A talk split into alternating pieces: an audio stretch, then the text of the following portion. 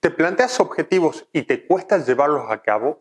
No te preocupes, es el caso de la mayoría de personas.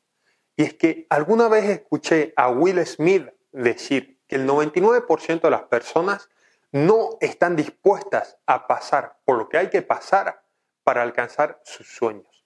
Y lo cierto es que tenemos en algún momento el poder de decidir entre dos opciones.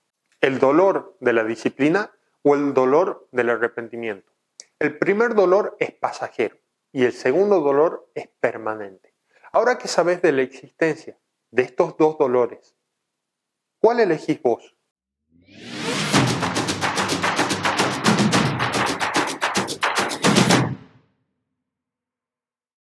Empecemos definiendo qué es la disciplina. La disciplina es no dejarte hacer cosas que te van a hacer sentir mal después. Es decir, evitar el placer inmediato y efímero a cambio de placer y respeto mantenido a largo plazo. Jim Rohn, un reconocido conferencista americano, decía que la disciplina tiene el potencial de crear futuros milagros. La palabra disciplina tiene connotación negativa, porque a menudo se confunde con castigo, que sí está asociado con dolor, amenaza, sufrimiento. Sin embargo, la disciplina es la habilidad de controlar tus deseos primitivos para seguir un determinado código de conducta. Las personas con un mayor grado de autocontrol o disciplina pasan mucho menos tiempo considerando diferentes opciones. Por lo tanto, les resulta más fácil y más rápido tomar decisiones positivas sobre sus objetivos, ya sean personales o profesionales. Tener el compromiso para hacer las cosas, mismo cuando no tenemos ganas de hacerlas, no es sencillo. Y podemos caer en la tentación de hacer llamado a nuestro mejor aliado, que son las excusas y las distracciones, que lo único que hacen es alejarnos de nuestros objetivos. Aquí te dejo algunas estrategias para mejorar tu disciplina. La primera, el método Seinfeld, que consiste en utilizar un calendario en donde anotamos la fecha límite para completar nuestro objetivo y cada día que tenemos a nuestra disposición, anotamos tareas a hacer, cosas que tenemos que realizar para poder lograr ese objetivo. La idea es que al finalizar el día hayas completado todas esas tareas y puedas marcar una X o una cruz en ese día para poder empezar a construir una cadena. El objetivo es poder crear una cadena y que nunca se rompa. La segunda estrategia es evitar la mentalidad del obsesivo. Consiste en no saturarte en poco tiempo.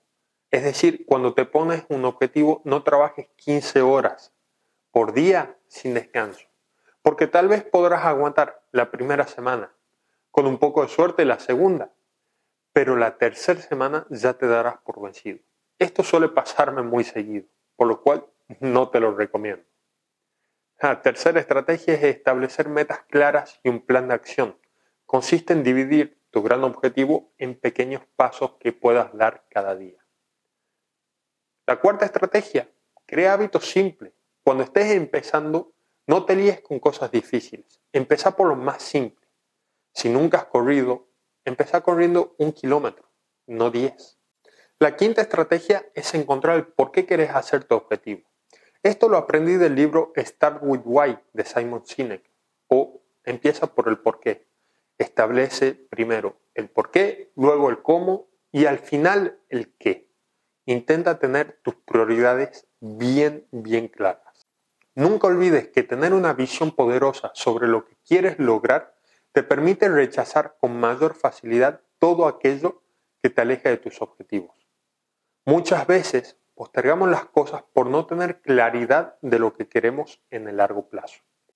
Alguna vez me preguntaron, Simón, ¿cómo hiciste para convertirte en deportista profesional? Y cuando les conté qué es lo que hice cada día durante más de cinco años sin ver grandes resultados, se quedaron sorprendidos por lo que era mi vida, mi forma de hacer las cosas y mi actividad focalizada sobre una sola cosa. Ser disciplinado nos garantiza tener buenos resultados en todo lo que nos propongamos. Lamentablemente, la mayoría carece de esta herramienta. Simplemente porque ser disciplinado es incómodo significa que hay que hacer las cosas en ese momento mismo cuando no queremos hacerlas y esperar una recompensa que aún no podemos ver. Espero que te haya gustado, que te hayan servido estas estrategias y no dudes en compartir este conocimiento con por lo menos tres amigos que crean que necesitan ver esto. Espero que te haya sido de ayuda y nos vemos en el próximo video. Gracias.